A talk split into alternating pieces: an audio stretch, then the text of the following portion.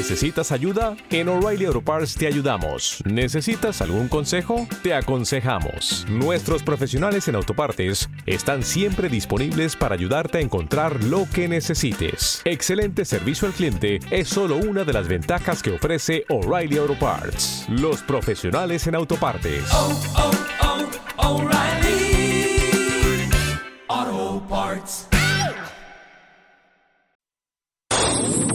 Onda Aragonesa 96.7 FM Zaragoza.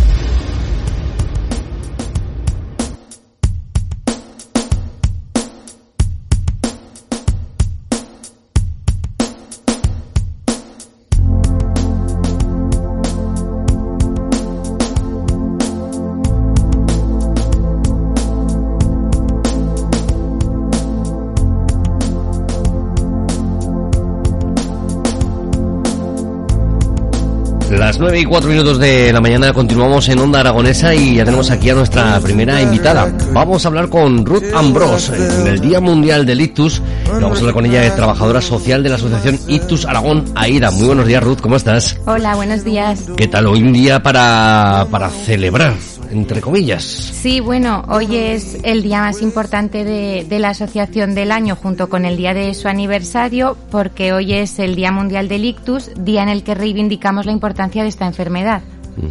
Hablemos un poquito de, del ictus. El ictus es, es una enfermedad muy frecuente que ocurre a, a muchísimas personas. Una de cada seis personas tendrá un ictus a lo largo de su vida y solo en Aragón hay de 8 a 10 ictus al día. Es una enfermedad brusca que ocurre de repente. Es, eh, ocurre cuando una de las arterias que, que va al cerebro o que está en el cerebro se obstruye, entonces no deja pasar el, el flujo de sangre y hay una parte del cerebro pues que muere, o cuando una arteria que está en el cerebro se rompe. Son los dos tipos de ictus que tenemos, ictus isquémico, que es cuando se hay un tapón en la vena, viene un coágulo o un trombo, y ictus hemorrágico, que es cuando se rompe una arteria. Los dos tienen consecuencias, si no se tratan a tiempo, pues fatales. Bueno, em, claro, a lo mejor mm, hacen X años, hace unos cuantos años eh, no se hablaba nunca del ictus, ¿no? Simplemente se ha sido un infarto, ha sido un derrame cerebral, ¿no? Que, era la, la palabra más común, pero ahora ya se habla muy comúnmente de- del y, la verdad es que se habla muy frecuentemente. Sí, es cierto porque hace años había como muchos términos que, que referían lo mismo, pues como bien has dicho, pues derrame cerebral, una apoplejía, hace mucho tiempo, entonces eh, era como que no tenía un, un nombre definido. Si no me equivoco, eh, hace ya, pues creo que para el año 2000 se, se acuñó el término ictus para estas enfermedades cerebrovasculares y pese a que cada día es más conocido, todavía hay muchas personas que llegan al hospital y no saben lo que les está pasando. ¿Hay algún tratamiento, bueno, ya no tratamiento, sino alguna forma de prevenir, evidentemente, la, el- la provocación de un ictus? Sí, a ver, en los ictus hay factores de riesgo modificables y factores de riesgo que no se pueden modificar. No podemos modificar ni el sexo ni la edad, pero hay otros modificables como por ejemplo tener una vida saludable.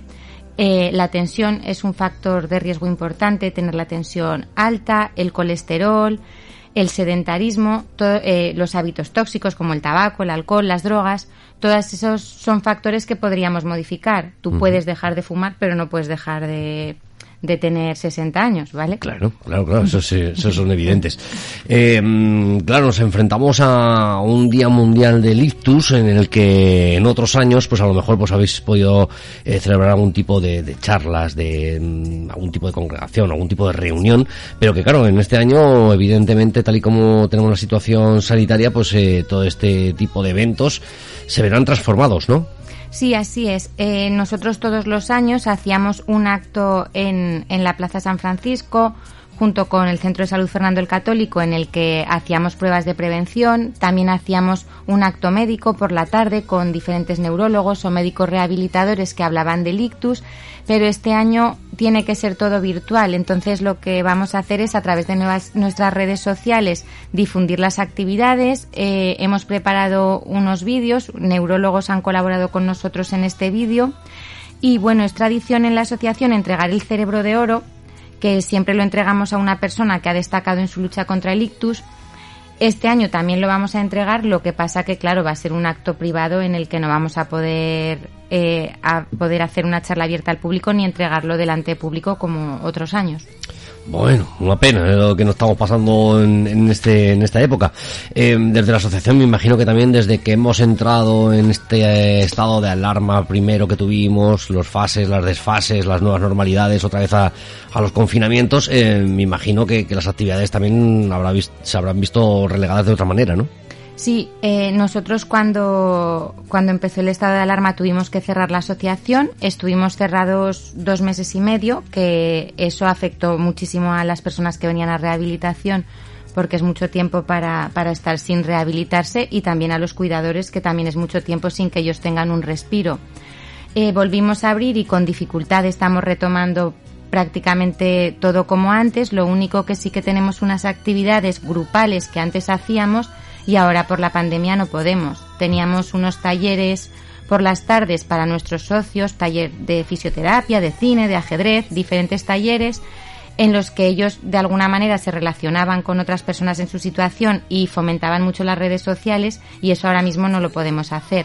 Estamos haciendo nuestra rehabilitación que es individual y eso sí que con muchas medidas de prevención y con mucho cuidado lo estamos haciendo, pero claro, hay actividades que, que de momento no podemos retomar. Bueno, me imagino que poco a poco, esperemos que, que sea así, que las noticias sanitarias nos vayan dando buenas noticias y que, bueno, poco a poco se puedan ir retomando todo este tipo de actividades. Eh, después de un ictus, me imagino que es donde, donde más empezáis a intervenir, ¿no? Donde eh, desde vuestra asociación empezáis a trabajar con, con estas personas que han pasado por, por esta enfermedad y que me imagino que, evidentemente, en diferentes grados de cada persona, pues eh, habrá que trabajarlos de una manera o de otra. Eh, ¿De qué parte se trabaja? A ver, eh, las personas que llegan a la asociación normalmente siempre llegan una vez que han recibido el alta en el hospital, ¿vale? Y generalmente ya han hecho incluso la rehabilitación con la seguridad social. Entonces, cuando llegan a nosotros ya están en una fase de la enfermedad en la que en la que ya han hecho la primera fase, ya la han terminado y entonces vienen a rehabilitarse. Hay personas que tenemos que estar en una fase más crónica y hay otros que no. Entonces, cuando una persona llega a la asociación, lo que nosotros necesitamos saber es qué secuelas le ha dejado ese ictus. Entonces hacemos dos valoraciones con un médico rehabilitador, una terapeuta ocupacional y una neuropsicóloga para ver qué secuelas tiene esa persona y desde qué departamentos tenemos que trabajar con ella. Pues lo que, lo que decía, si necesita pues igual fisioterapia, si necesita logopedia, en función de, la afectación que tenga, nosotros le pautamos un tratamiento individualizado. Claro. Eh, para cada enfermo será diferente el tratamiento que haya que... que... ¿Te está gustando este episodio? Hazte fan desde el botón Apoyar del podcast de Nivos. Elige tu aportación y podrás escuchar este y el resto de sus episodios extra. Además, ayudarás a su productor a seguir creando contenido con la misma pasión y dedicación.